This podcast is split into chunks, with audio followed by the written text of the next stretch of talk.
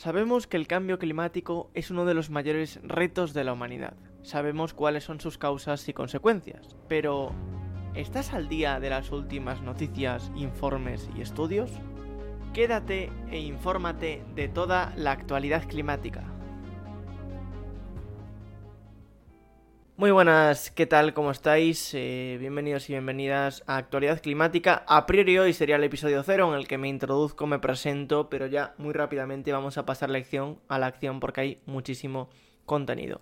Como digo, esto es un poquito raro porque está la gente en directo viéndome, ya que esto se graba en directo. Normalmente era los viernes a las 11 de la mañana en Twitch y que posteriormente se, se relanza, se hacen las croquetas como digo yo, para enviarlo al podcast y a video podcast. Si me estás viendo en, en YouTube, será un video podcast. En Spotify, ojo, también vamos a ver si es posible la opción de video podcast.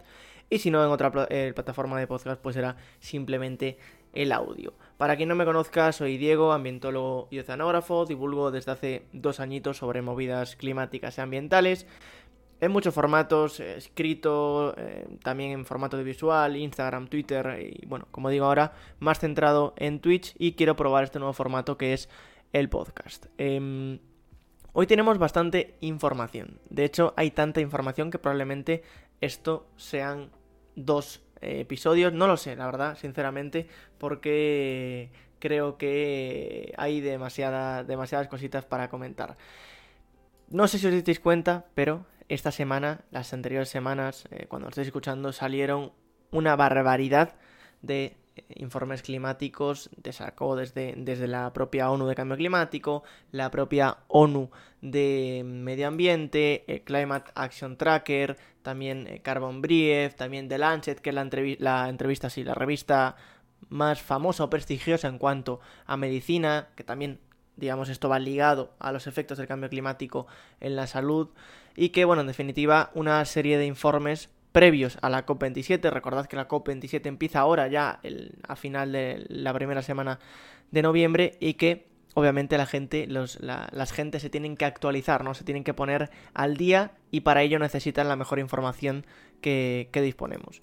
Como decía, resumir brevemente, muy rápidamente lo que vamos a comentar en el día de hoy. Hoy vamos a hablar, eh, hacer un pequeño resumen de lo que es eh, la... Mm, bueno, toda la, actualidad de estos informes. Simplemente insisto en mencionarlos porque no entran en el episodio de hoy.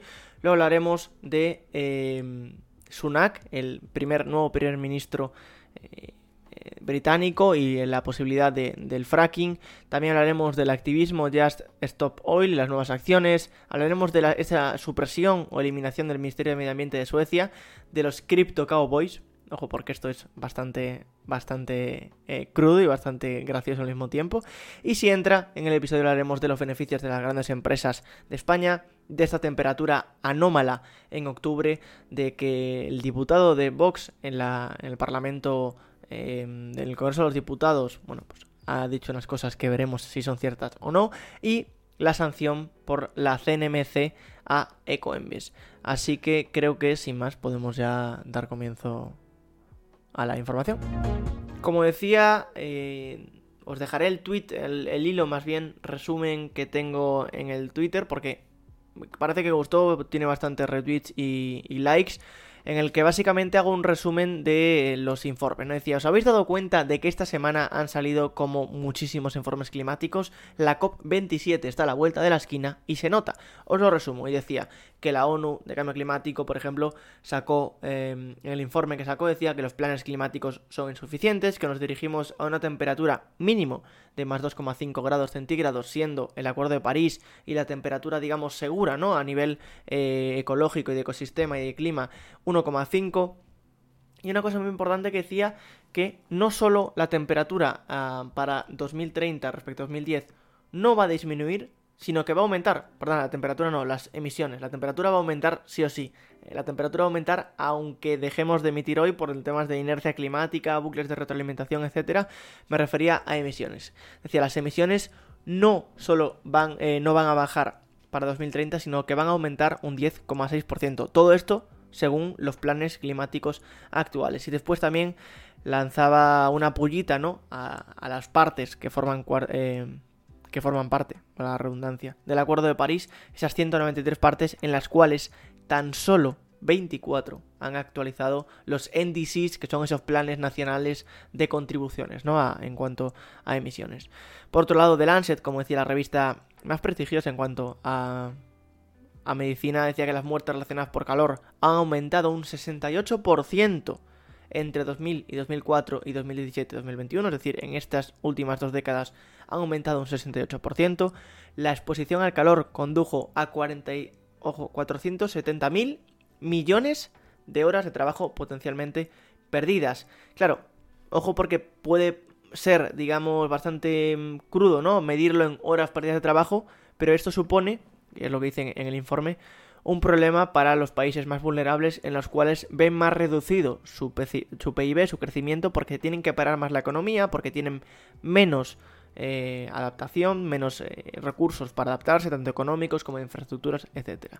Y también decía que solo el 27 de los centros urbanos globales, el 27%, eran moderadamente verdes. La AIE, la Agencia Internacional de la Energía, por su parte decía que no hay precedentes a nivel de facturas de precio de importación de gas natural en 2022 y que las emisiones eh, de CO2 relacionadas con la energía se recuperaron en 2021 siendo, ojo, el mayor aumento anual de emisiones de la historia.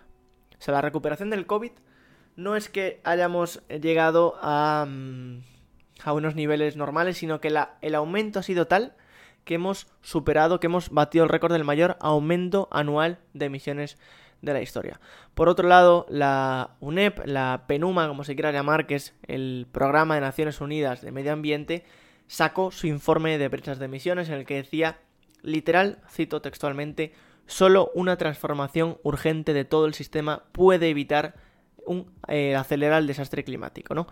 Eh, los progresos realizados de la COP26 han sido lamentablemente insuficientes y se espera que el G20 no cumpla sus promesas si no hacen cambios radicales. El boletín de gases de efecto invernadero de la Organización Meteorológica Mundial eh, habla de que el CO2 ha aumentado un 150% respecto a épocas preindustriales, que desde, 2007 el metano ha aumentado de una forma acelerada y que el óxido nitroso también ha aumentado desde principios de los últimos 10 años. Por su parte, eh, Climate Action Tracker y el eh, World Resource eh, Institute de Climate, la parte de Climate, hablaban de que sacaron una especie de acción climática, ¿no? Un informe en el que unos indicadores medían la acción climática y el estado, más bien, de esta acción, ¿no? Decía que ninguno de los 40 indicadores evaluados está on track, es decir, que está en camino de alcanzar los objetivos para 2030. seis de ellos están off track, están fuera de lo que es el camino. 21 están, bueno, eh, bastante fuera. Pero ojo, porque literalmente 5, y cito, dice, están en dirección opuesta. O sea, hay 5 de los 40 que no es que estén mal, es que están en dirección opuesta a lo que deberían estar para cumplir los objetivos de reducción de emisiones, etcétera, para 2030. También Carbon Brief decía que sacó un nuevo estudio. Existe un gran consenso en todos los estudios publicados de que el desarrollo de nuevos campos de petróleo y gas es incompatible con el objetivo de más 1,5 grados centígrados. ¿no? Es importante destacar que, en resumen, todos los, em, todos los informes, digamos que lo que tienen en común es que todos dicen que el objetivo de 1,5 grados es prácticamente imposible a día de hoy si no se hacen cambios prácticamente radicales. Así que bueno, eh, los comentaremos más en profundidad en otro momento, pero creo que por ahora no, no, tenemos hueco porque no, hay tanto, tanto contenido que de verdad... El nuevo gobierno de Suecia suprime el Ministerio de Medio Ambiente por primera vez en 35 años. El primer ministro conservador Ulf Kristersson relega el organismo que pasará a depender del Ministerio de Energía, Empresas e Industria. Si el recién nombrado gobierno sueco ha relegado el Ministerio de Medio Ambiente a las dependencias de Energía, Empresa e Industria. Esta decisión acaba con la autonomía del organismo que llevaba presente en el país desde hace 35 años. Ojo porque Dice, Eva Bush, desde los demócratas cristianos, ha asumido la dirección del Ministerio de Energía, Empresa e Industria. Y ojo a las palabras, cito textualmente lo que vamos a lo que va a decir. Si queremos resolver las cuestiones climáticas, se trata de transformar la industria y el sector del transporte, afirmó ante los medios. Bush añadió que los gobiernos anteriores habían dado, entre comillas, demasiado peso a las cuestiones medioambientales. Eh, creo que es un, algo bastante claro, ¿no? De, de ese tecnooptimismo o ese túnel de carbono, ¿no? Que se llama que todos son emisiones, que la crisis es únicamente, crisis climática es únicamente algo que simplemente con cambiar eh, unas cositas ya estaría hecho y se olvidan de la parte medioambiental. Creo que es un signo bastante claro de la, no voy a decir tecnocracia, pero sí esa que vuelve a, a, a otra cosa que ratificar mi, tesis, mi hipótesis, que se está convirtiendo en tesis de la crisis energética está sustituyendo a la crisis climática y de biodiversidad. Prácticamente acabamos de ver a una persona, a una ministra del Ministerio de Energía, Empresa e Industria de Suecia decir los otros gobiernos le han dado demasiado peso a las cuestiones medioambientales. Dice, aparte de eso, si queremos resolver las cuestiones climáticas se trata de transformar la industria y el sector del transporte. Como diciendo que pasando eh, lo que consumimos de energías fósiles a energías renovables ya estaría. Y realmente sabemos que perfectamente no es así. Insisto, cabe destacar que realmente lo que hace no es no desaparece, el titular es un poquito sensacionalista en ese, en ese aspecto, no desaparece, sino que lo que hacen es disolverlo, eh, en que viene a ser prácticamente algo parecido, porque lo que hacen es quitarle eh, competencias, no y quitarle potestad de actuación en otro eh, ministerio, ¿no? Pero bueno, vemos que obviamente es un paso atrás en las políticas climáticas y medioambientales de Suecia, un país que, bueno, tiene mucho que decir y que realmente debería estar en la otra dirección. Quizás sea uno de los factores por los que van en dirección opuesta, como veíamos anteriormente. Pasamos rápidamente al activismo, porque ya hablamos la semana pasada de el Just Stop Oil, el movimiento que, como decíamos, es un una conjunción de movimientos, ¿no? de, grupos de activismo climático. Veíamos el otro día eh, ese lanzamiento de tomate a los girasoles de Van Gogh, famosamente conocido el, ese, esa acción directa no violenta sobre el cuadro. Y que veíamos también la explicación de las propias activistas diciendo, mira, sabíamos perfectamente que no le pasaba nada al cuadro. Insisto, independientemente, y lo comentamos eh, el otro día, de que estés a favor o en contra de la acción, de cómo se hizo, etcétera, etcétera, de ese tipo de activismo, de lo que quieras. Ellas decían, sabemos, no somos gilipollas, sabemos perfectamente que no le iba a pasar nada al cuadro porque tenía un cristal protector.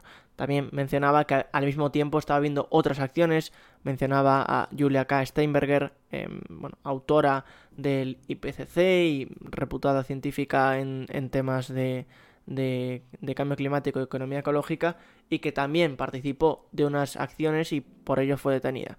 También comentaba la acción eh, de Extinction Rebellion en Enagas, en Huelva. Digo Extinction Rebellion porque es como lo suele decir la gente, pero para mantener la originalidad del nombre. Y, ojo, porque estamos viviendo, esta semana hemos vivido otra oleada de activismo eh, climático, activismo, digamos, de estilo, de acciones directas no violentas en diferentes sitios. Eh, aparecía por... Em, eh, aparecía, ¿no? El, estampado, en este caso, de, de Tarta en, em, en, el Museo de Cera de, de, Reino Unido, concretamente a Carlos III. fue bastante gracioso, la verdad, porque, como vemos, en este caso la gente la apoyó más porque es cierto que sí que se ve más lo que es la acción, se ve más a quién nos dirigimos, en este caso a un representante, al actual rey del Reino Unido y que tiene capacidad para, quizá no legislativa, porque al final no sé qué postura tiene, pero no es como el, el, rey de España y tienen otra postura más eh, de más pertenencia al, al, Estado y de más eh, influencia, ¿no? Vemos en este caso el estampamiento de Tarta en la cara bastante graciosa, pero no nos quedamos ahí ha habido más eh, acciones, en este caso eh, lanzamiento de un puré a, em, a, otro cuadro, un puré de patatas a otro cuadro, muy parecido a la acción de los tomates. Em, veíamos también que no nos quedamos ahí, hay acciones fuera de los museos y es lo que os quiero señalar. En este caso, unas acciones de Extinction Rebellion, escuchamos lo que decían.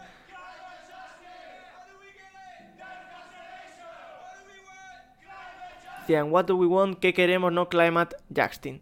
Eh, Climate Justice, perdón, en este caso era el grupo también de Extinction Rebellion ocupando las oficinas en Múnich de BlackRock, el gigante de, mm, de inversiones, ese fondo de inversiones que financia también combustibles fósiles.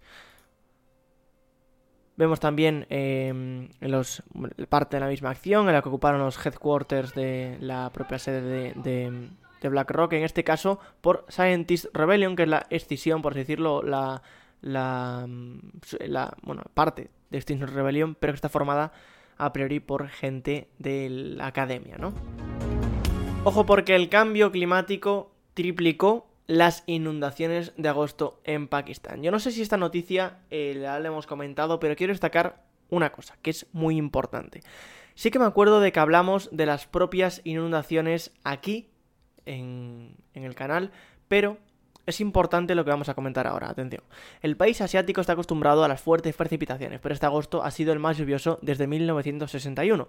Esta nueva catástrofe ha afectado a 1.7 millones de hogares y especialmente a la gente que vive de la agricultura y a las mujeres. El paisaje de Pakistán ya no es lo que era, nos dice Aida Cuenta. El paisaje de Pakistán ya no es lo que era, nos dice eh, Aida Cuenca en Climática. Ahora ya no hay casas donde antes las había, ha aparecido kilómetros de charcos de agua que forman nuevos ríos donde antes había asfalto, mientras otros lugares del planeta están experimentando episodios de sequía extrema. El país está ahogado tras una nueva temporada de inundaciones. De hecho, aquí vimos posibles explicaciones, ¿no?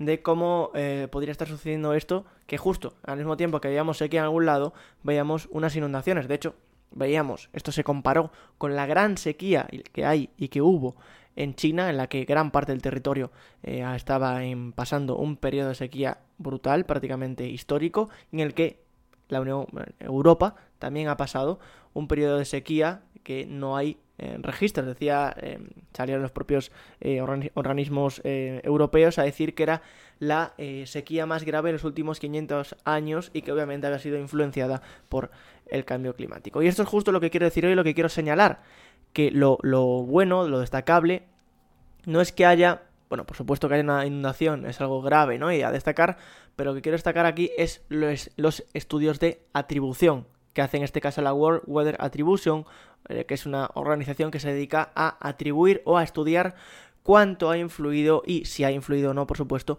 el cambio climático en un evento concreto, eh, puntual, ¿no? Un fenómeno meteorológico extremo como en este caso puede ser estas inundaciones. Claro, muchas veces vemos, como veremos después, el tema del calor en España y si realmente ha tenido o no repercusión el cambio climático o influencia y vemos que obviamente a día de hoy no podemos asegurarlo porque no existe un estudio de atribución. Ahora bien, ahora sí podemos decir abiertamente que las inundaciones de Pakistán han sido influidas por el cambio climático. Leo, a pesar de que es característico que de junio a septiembre el país reciba fuertes lluvias, las precipitaciones extremas a las que se han enfrentado en los últimos meses han aumentado entre un 50 y un 75%. Así lo sugiere un nuevo estudio de atribución de World Weather Attribution, que también ha demostrado que Pakistán ha recibido más de tres veces sus precipitaciones habituales en agosto, lo que lo convierte en el agosto más lluvioso desde 1961. Dice, no es la primera vez que esta organización internacional demuestra que el cambio climático tiene influencia en los episodios meteorológicos extremos. Otros, por ejemplo, fueron las olas de calor de India-Pakistán a principios de este año, recordemos en abril que también se vieron aquí, y dice, el Reino Unido también sufría este mismo problema en verano y Brasil se inundaba en mayo. Es importante destacar esto porque suele ser un, argumento muy clásico desde el negacionismo, decir, no, es que todo es cambio climático, si hace calor es cambio climático, ¿no? Sobre todo por una parte muy concreta, que ya sabemos seguro que quién puede ser con este discurso, y que realmente cualquier evento per se no podemos saber en el momento que está sucediendo si es culpable o si está fomentado o impulsado por el cambio climático. Tiene que hacerse un estudio a posteriori, en este caso de atribución, para decir eh, que sí, para decir sí o no. Sin embargo, quiero puntualizar una cosa, que, a lo mejor hay gente que ya viene por ahí antes de nada, te va a meter un cabezazo y frenarlo. El tema de las olas de calor. Prácticamente sí que es cierto que a nivel, quizá no tan riguroso, pero sí con bastante probabilidad, se puede decir que las olas de calor sí que tienen una influencia casi todas o gran, eh, gran parte directa con una relación directa con el cambio climático. ¿Por qué? Porque hemos vivido un aumento de calentamiento global desde épocas preindustriales de 1,2 grados centígrados. En algunos lugares del planeta, como en el caso de España, es mayor, 1,7, eh, en Europa es 2,2, etcétera, etcétera. Por lo tanto, vemos que ya una ola de calor que hubiese sucedido hace X años ya no es lo mismo simplemente porque a día de hoy hay un calentamiento ya que sí o sí va a influir en esa eh, ola de calor. Agárrense de verdad porque lo que viene ahora creo que, nunca mejor dicho, nos va a hacer saltar de la, de la silla. Decía, los Crypto Cowboys, noticia de Bloomberg, no, de los Crypto Cowboys colapsarán la red eléctrica de Texas. Eh, un nuevo concepto que nos hace, la verdad, que replantearnos muchas cosas, o por lo menos a mí, la verdad, me ha hecho replantearme muchísimas, muchísimas cosas. Os pongo en contexto, ¿vale? Decía el subtítulo. Eh, a medida que los mineros de Bitcoin acuden en masa al estado, en este caso de Texas, acumulan una enorme demanda adicional de electricidad en un sistema de energía ya inestable. Pero según ellos, dice, están ayudando, no perjudicando o lastimando. Eh, vamos a ponernos en contexto, ¿vale? Primero, concepto Crypto Cowboy, eh, que lo desglosaremos más adelante, eh, que viene a ser una persona que va en busca de energía eléctrica barata o asequible para poder minar criptomonedas, en este caso Bitcoin, ¿vale? En, casi en específico Bitcoin. Por otro lado, ¿qué pasa con la red eléctrica de Texas? La red eléctrica de Texas no es famosa por otra cosa, sino por ser inestable. Eh, cuando fueron, no sé si nos acordamos, un periodo de lluvias, eh, perdón, de nevadas, hace poco más de un año, la región de Texas se quedó incomunicada porque tiene una red propia no está bien conectada con el resto de los Estados Unidos. Por lo tanto, depende de bastante generación de, petróleo, etcétera.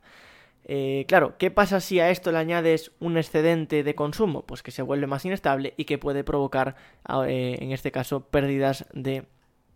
Em, pérdidas o la inestabilidad de la propia red que signifique la caída y la, bueno, apagones, ¿no? De hecho, veíamos en otro caso que eran apagones lo que, lo que estábamos viendo. Eh, vamos porque la verdad que no, no, no, tiene desperdicio. Dice, se trata de energía varada, esto lo dice un CryptoBoy Ballard de 41 años, hay que ir a buscarla, encontrarla y extraerla. Eh, es muy parecido al negocio del petróleo. En otras palabras, en lugar de usar plataformas petrolíferas de perforación, lo que utilizan son eh, excedentes, supuestamente, de electricidad para hacer funcionar servidores que funcionan, que funcionan perdón, las 24 horas. Claro, esto ya supone un problema. Hace cuestión de dos semanas, tres semanas, la propia Casa Blanca sacó un informe en el que hablaba de el consumo energético y el problema que suponían las criptomonedas en general pero en especial la del Bitcoin, porque por supuesto el Bitcoin supone prácticamente el 60-70% del consumo energético de las criptomonedas. De hecho, en ese mismo informe, que dejaré también por ahí por si lo queréis comprobar, decía que las criptomonedas pueden llegar a ser un problema para cumplir los objetivos, porque obviamente suponen un exceso de demanda y que tiene que ser suplida a día de hoy con, pues, con combustibles fósiles, porque no tiene otra, otra forma. Datos del mismo informe que menciono de la Casa Blanca. Decía, uso anual de electricidad en teravatios hora. Vale, dice Australia 239. Veíamos Global Crypto Asset, es, es decir, todos los, em, bueno, los criptoactivos, ¿no? De, que hay a nivel global, 180. Y ojo, porque a nivel de Bitcoin serían 129. Por encima de Argentina, que está en 122. Es decir, a nivel global, el uso de electricidad del Bitcoin es mayor que el de todo eh, Argentina. Por supuesto, muy por encima que el de los data centers de, Estados Unidos, es decir, que los centros de datos de Estados Unidos, y ah, mencionaba, señala también en este caso el, Bitcoin de Estados Unidos, cuando supone que es 44 teravatios hora, es decir, un cuarto de lo que supone el consumo energético eh, anual de Argentina. Claro, esto nos supone varias cosas, ¿no? Em, realmente Em, porque el, argumento de esta gente es que, por supuesto, son cowboys buscando la libertad. De hecho, se nombra varias veces en el artículo de Bloomberg en el que dicen, no, bueno, es que minar Bitcoin es libertad. minar Bitcoin es eh, la verdadera, la verdadera em, la verdadera libertad, ¿no? El poder ir por ahí como cabalgando, entre comillas, metafóricamente, en busca de esa energía de excedentes. Claro, realmente puede en algún momento que haya una energía eh, de excedente, pero por supuesto, si la hay, si la hay, quizás, oye, me cuestiono yo, si a lo mejor dedicar al almacenamiento o a exportaciones para otros sitios que no son eh, renovables o que no tienen excesos renovables en ese momento, quizás sea mejor idea que ponerse a minar Bitcoin, que sabemos perfectamente que no tiene ningún tipo de, beneficio. Por otro lado, es que hay, hay que, con los datitos en la mesa, ¿no? Que es lo que dicen en el propio artículo, dicen Texas ha batido récords de consumo de electricidad 37 veces desde mayo ya que las temperaturas se mantuvieron por encima de los 100 eh, grados Fahrenheit o lo que es 37,78 grados centígrados día tras día. Es decir, venimos de momentos de quizá de extremo calor o de calor anómalo, vamos a decir, en Texas, en el cual, por supuesto, habrá una gran demanda por temas de refrigeración, climatización, etc. Vuelvo a repetir, Texas ha batido récords de consumo de electricidad 37 veces desde mayo. Entonces la pregunta es, ¿dónde realmente está el excedente? Y si realmente de haber excedente, lo bueno sería utilizarlo para minar Bitcoin. Em, la verdad que no, lo sé. De hecho, en el artículo menciona, dice, el mundo de las criptomonedas dio vuelta, una vuelta de victoria. Dice, los mineros de Bitcoin eh, de Texas no solo son buenos ciudadanos corporativos, sino que también son buenos ciudadanos de la red. Porque claro, según estos cowboys lo que hacen es ayudar a la red a estabilizarse para evitar esos excedentes, ¿no? Bueno, vemos que realmente no tiene, no tiene ningún tipo de límite esta gente.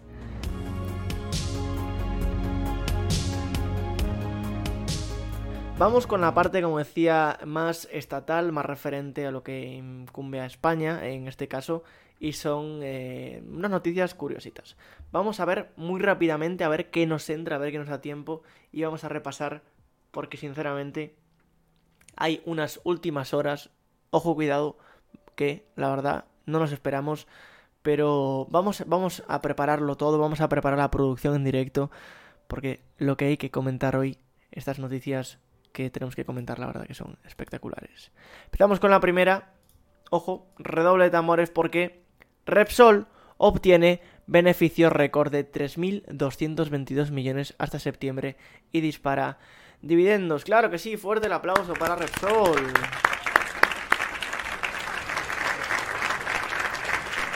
Pero ojo porque no se queda aquí. Esto no se queda aquí sino que tenemos Santander bate una, su meta en rentabilidad con un beneficio de 7.316 millones en también los primeros tres, tres trimestres de 2022. Vemos que tampoco nos quedamos ahí porque en este caso hablamos de Iberdrola. Eh, yo no soy tonto, Iberdrola mejora resultados, gana 3.104 millones hasta septiembre, un 29% más. Y ojo, porque la sinvergüencería no acaba ahí, sino que, ojo al detallito, porque dice en España la energética mejora su beneficio eh, operativo en producción y comercialización de electricidad. Sánchez Galán confirma que llevará a la justicia el impuesto sobre las energéticas. Fuerte el aplauso para la gente que quiere emprender y que por supuesto no le dejan porque la hunden a impuestos.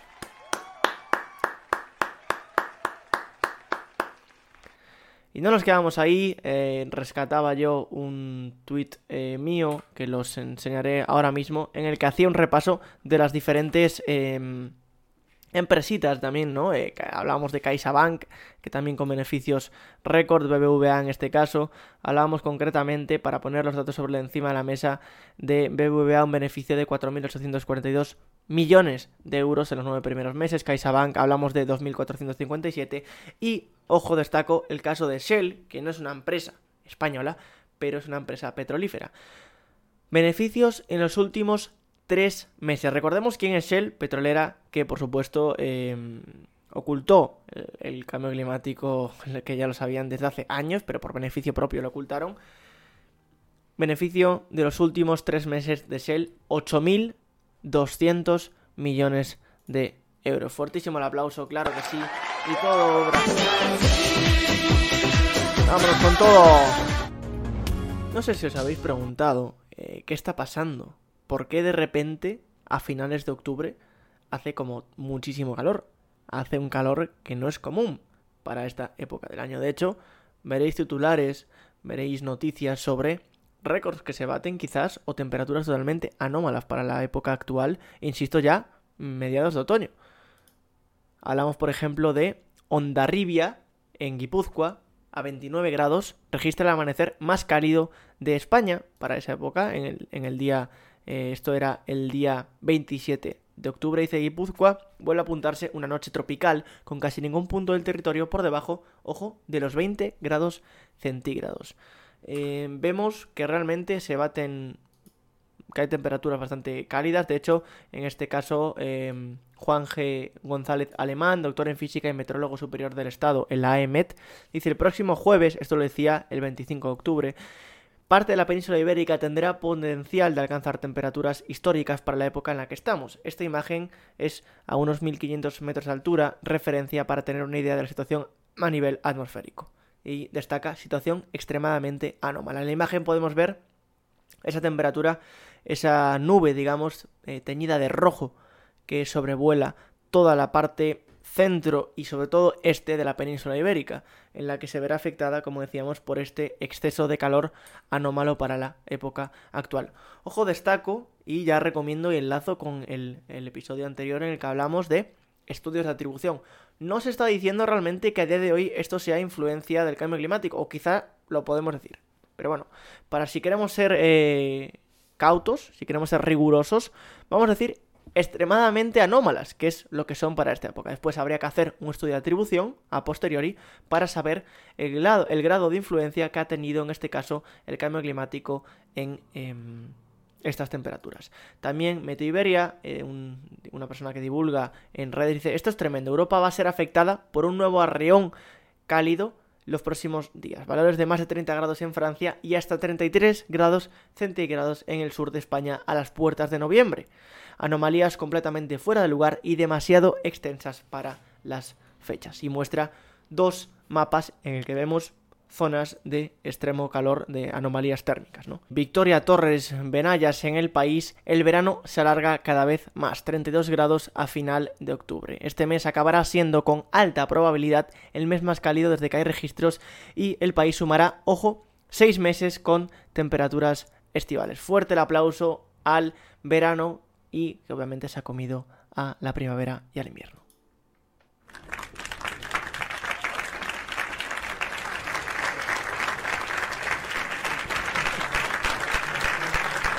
Bueno, al invierno no, recordad, al invierno no, perdón, quería decir al otoño, el invierno no, que ha pronosticado el niño Cabañuelas, que bueno, el invierno veremos cómo, cómo viene. Eh, vemos en pantalla unos gráficos de las temperaturas máximas y mínimas, cómo se ve, ¿no? Ese em, anomalía, insisto, para que mucha gente que a lo mejor no sabe interpretar un mapa o simplemente em, no tienen el conocimiento de lo que estamos hablando, hablamos de anomalía de las temperaturas máximas y mínimas. Por eso se señalan ese tipo de color. No es el cambio cromático, es la interpretación de los mapas con los datos adecuados. Comenta Victoria Torres, dice, en los casi dos meses que van de otoño meteorológico, la tenaz persistencia de las altas temperaturas en España está asombrando a los expertos. Es que obviamente estamos viviendo, no solo hemos vivido el julio y el verano más cálido probablemente de los últimos años, sino que estamos hablando de que también el otoño apunta a estar bastante, bastante cálido. Eh, comentaba el meteorólogo que hemos mencionado antes, el AEMET, dice em, una situación anómala que en estas ocasiones afecta no solo a las máximas, sino también a las mínimas. Es importante señalar eso, ¿no? Las, las, mínimas que en este caso, como veíamos anteriormente, hacen o provocan este amanecer cálido, este amanecer a más de Em, de 20 grados, o de, como decían, 29, 27 grados en la provincia de Guipúzcoa. Es probable que hayas visto, que hayas escuchado, porque ha rulado bastante, un vídeo de José María Figueredo, de partido Vox, hablando sobre las renovables en el Congreso de los Diputados el pasado 27 de octubre. Eh, declaraciones que obviamente ya han sido desmontadas en diferentes eh, medios, en diferentes ocasiones, pero que creo que son importantes de, de darle una vez más una vueltecita y yo creo que nunca está de más volver a, a contraargumentar, en este caso, lo que dice el señor. Escuchamos lo que nos dice José María Figueredo. Hablan ustedes, señores de Podemos, de la energía renovable, que está muy bien, pero es que para que todos nos entendamos, España tiene una potencia instalada eólica de en torno a los 30 gigas. En el último año se han producido 6. Yo insisto, si él instaló 30 gigas, yo ahora mismo tengo 16 de RAM, 16 gigas de RAM, a ver si me deja un poquito más, ¿vale? España tiene una potencia solar de en torno a los 20 gigas y en el último año se han producido una media de 4. ¿Por qué? Porque el sol no brilla 24 horas al día, el viento no sopla 24 horas al día. ¿Y qué sucede? cuando no sopla el viento y no brilla el sol, que necesitamos lo que se llama una energía de respaldo. Y gracias o por culpa de ustedes, la única energía de respaldo que tiene a día de hoy España es el gas, por su culpa. Antes teníamos el carbón, teníamos una buena planta nuclear, teníamos la energía hidráulica, que a ustedes tampoco les gusta. En definitiva, teníamos muchas cartas en nuestra baraja que podíamos jugar en función de cuál tenía un mejor precio o un peor precio. Pero por culpa de sus estrategias, Partido Socialista y Podemos, nos encontramos totalmente vendidos. Por que es mentira, Figaredo. Eh, bueno, vemos que también se ha recurrido en este caso a un audio, ¿no? Para verificar las fuentes. Eh, no, no puede dejar pasar la ocasión, por supuesto, no, no puede dejar eh, pasar eh, en este caso. Eh, homenaje, la verdad que vamos a... Eso es. Chiste, humor, creatividad. Bueno, eh, es lo que hay, ¿no? Sabéis que el dinamismo, aunque se esté grabando, a mí no, no, a mí no, no, no se me va, no se me va, necesito tenerlo. Vamos a ir poquito a poco. Quiero volver, detalle a detalle, quería dejarlo correr, quería dejarlo libre a Figaredo. Vamos a irnos poquito a poquito a escuchar lo que nos va diciendo. Primero ya, podemos decir, eh, para empezar ya, para empezar. Decía un tal Diego Ferraz Castañeiras, arroba ecodiucu, es decir, yo, en Twitter. Es irónico que al mismo tiempo que todos los informes digan que necesitamos dar un giro radical y abandonar los combustibles fósiles, salga un señor a decir esto. En este caso señalaba esto que estaba diciendo, ¿no? Porque recordad que esto fue eh, prácticamente la misma semana y el mismo día que han salido muchos informes que nos estaban advirtiendo, que habíamos visto en el anterior eh, episodio de una forma bastante resumida, que nos estaban advirtiendo de que no hay forma a día de hoy de llegar a 1,5 grados centígrados. Decía que esto es grave no solo porque primero es mentira, sino porque la urgencia de la transición ecológica y abandono energética, etcétera, y social, lo que queramos, es no solo real, sino que es tangible. Que estamos viendo que se puede casi medir, que se puede tocar la necesidad de dejar ya de eh, los combustibles fósiles de lado para abandonar y empezar de verdad, porque si no, eh, no, no hay tiempo, ya no hay gráficas. La gráfica va a tener que ir hacia eh, atrás en el tiempo y ahí ya sí que no podemos manejarlo. Pero como decía, vamos a escucharlo otra vez eh, para volver a ir pasito a pasito. Hablan ustedes, señores de Podemos, de la energía renovable. Ojo porque dice, hablan ustedes, señores de Podemos. Eh, no, bueno, realmente habla cualquier informe que hayas leído, desde la Agencia Internacional de Energía, el cambio climático del IPCC, lo que quieras. Cualquier informe que cojas habla de, por favor, por favor, déjense ya de quemar dinosaurios, caca de dinosaurio eh, y restos de dinosaurio. Por favor, pásense a usar otras cosas. Que está muy bien, pero es que Que está muy bien, pero... para que todos nos entendamos, España Ojo para que nos entendamos. tiene una potencia instalada eólica de en torno a los 30 gigas. Vale, no dice, ni siquiera dice vatios porque probablemente no lo sepa, dice gigas. Habla, ojo porque menciona potencia instalada En el último año se han producido 6. y está mezclando con generación. Está en este caso mezclando dos conceptos. Uno va ligado a, mm, a la generación. La generación, en este caso, va a vatios partido hora y la potencia instalada se mide en vatios. Está mezclando dos unidades de medida diferente. España tiene una potencia solar de en torno a los 20 gigas y en el último año se han producido una media de 4. ¿Por qué? Porque el sol no brilla 24 horas al día. Siendo estrictos, el sol brilla 24 horas al día. O sea, el sol brilla siempre. Otra cosa es que en tu parte del terrestre no te dé el sol. Pero el sol brilla, si no tendríamos un problema bastante grave. El viento no sopla 24 horas. El viento también sopla 24 horas al día, siendo científicamente y puramente estrictos y puristas. El viento sopla. Eh, otra cosa es que no sople en tu lado o que no haya viento, pero no, no se debe a que haga sol. O sea, puede que no sople eh, por las intermitencias de, de- de meteorológicas eh, normales. al día. ¿Y qué sucede cuando no sopla el viento y no brilla el sol? Que necesitamos lo que se llama una energía de respaldo. Y gracias o por culpa de Yo honestamente pensaba que, claro, ustedes, la única energía de respaldo que tiene a día de hoy España es el gas. Por su culpa. Antes teníamos el carbón, teníamos una buena planta nuclear. eh, claro, yo pensaba que iba a decir, ojo, pensaba que iba a decir, eh, ahora la energía de respaldo que necesitamos era la nuclear, ¿no? Pues el discurso, digamos, más pronuclear que está teniendo Vox, pero no. Eh, habló del carbón. Se habla del carbón eh, en este caso. Claro, y habla de la planta nuclear, ¿no? Eh, de la planta eh, de la planta nuclear de, España. Realmente, eh, lo veíamos en este caso aquí, Eloy Sanz, eh, investigador y profesor de energía energética en la Rey Juan Carlos, hablaba de que a día de hoy hay 7,1 gigavatios instalada de potencia instalada y el máximo historio- histórico perdón, fue de 8,2. Es decir, hablamos de reducción de un gigavatio, que es probable que sea una, un reactor el que se haya cerrado, si ahora mismo estoy diciendo de memoria, pero luego lo comprobaremos, y que realmente no hay esa variación. Eh, entonces, está intentando decir algo que no es verdad. Teníamos la energía hidráulica, que a ustedes tampoco les gusta. Teníamos, hablando en pasado, de la energía hidráulica cuando, obviamente, eh, sabemos el potencial hidráulico que tiene España y la, la- energía hidráulica que genera y genera. Y hasta el año pasado, hasta hace dos años, fue la primera energía renovable en producción, excepto eso, como digo, hace un año o dos, que fue superada por primera vez por la energía eólica. En definitiva, teníamos muchas cartas en nuestra baraja que podíamos jugar en función de cuál tenía un mejor precio o un peor precio. Pero por culpa de sus estrategias, Partido Socialista y Podemos, nos encontramos totalmente vendidos. Bueno, eh, en definitiva, ¿no? Lo que decía la ironía de que el mismo día que digan todos los informes, por favor, tenemos que acelerar la transición ecológica, y hablando de energía, la transición energética, salga una persona en el máximo organismo de la política de un país a decir que eh, por su política nos hemos quedado sin cartas, ¿no? Ya no podemos quedar- quemar carbón, prácticamente es lo que nos viene a decir en el, en el día de hoy. Eh, hay otro vídeo también que algún día lo dejaré por ahí, que es el, el tema de un vídeo de Hope de Javier Peña, en el que hablaba de almacenamiento. Es cierto que hay tecnologías que todavía no existen a nivel de almacenamiento, pero que están en progreso.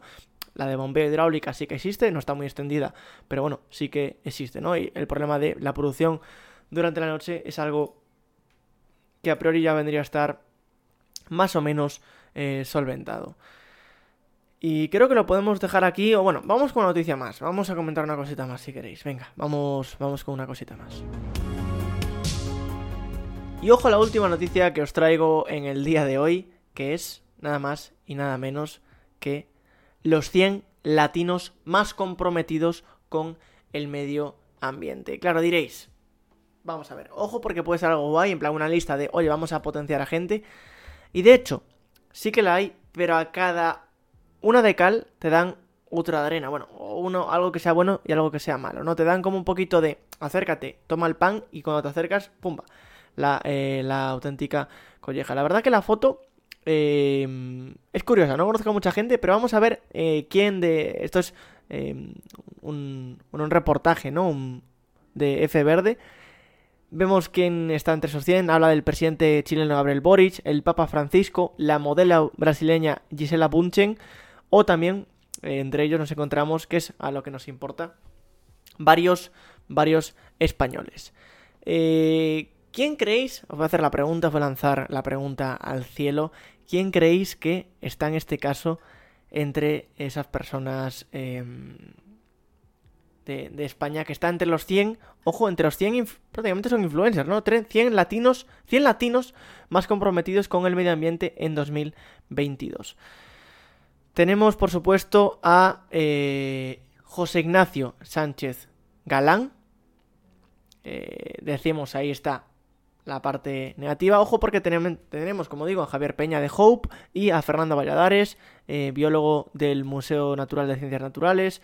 Y, claro, al mismo tiempo volvemos a tener a Alejandro Agag, que como dice la gente, realmente es el, el nuero, ¿no? De, de, de, de Aznar está casado con la hija de Aznar, pero ojo porque lo gracioso es que está en esa lista porque... ¿Por qué? Eh, preguntaréis, ¿por qué puede estar en esa lista? Bueno, está en esa lista obviamente porque lo que hizo es fundar la Fórmula E, es decir, la Fórmula 1 eléctrica. Entonces se le da como ese bueno, como ese, digamos, referente, eh, por supuesto, en la, automoción eléctrica por fomentar el coche eléctrico cuando sabemos que realmente eh, la, Fórmula E o la Fórmula 1, cualquier competición de automoción, bueno, podemos dudar de su compromiso con, el medio ambiente y el cambio climático y, por supuesto, que el ocio basado en usar eh, recursos energéticos quizá no sea lo mejor para el, medio ambiente. Vemos que también habla del ambientalista macaco. En este caso no sé si se, refiere al músico o no, pero bueno, creo que, había que destacar esto, había que desempolvar esta noticia que la tenía muchísimas ganas de comentarla. Ojalá realmente podamos mm, llegar a, a estar ahí. Ojalá podamos en algún día estar entre los 100 latinos más eh, influyentes o más comprometidos ¿no? con, con el cambio climático. Es que quiero destacar una vez más, y antes de irme, a José Ignacio Sánchez Galán, presidente de Iberdrola, que como veíamos tenía beneficios récords en estos tres primeros trimestres de 2022 y que sin ningún tipo de vergüenza quiere llevar a los tribunales el impuesto a las energéticas. Sin más, no tengo nada más que añadir. Eh, nos vemos la semana que viene con más actualidad climática, con más noticias sobre medio ambiente y cambio climático y poco a poco se va acercando la COP27, la COP que se celebra en Egipto y haremos algo quizá más específico, centrado, pero bueno, Pasen buena semana, recordad que esto se graba los viernes a las 11 en mi canal de Twitch, recordad seguirme en mis redes sociales que son todas arroba tanto Instagram como Twitter como TikTok como la que se te ocurra, ahí estaré intentando divulgar, eh, pasen buena semana, nos vemos, ha sido un placer, se despide Ecodiuku.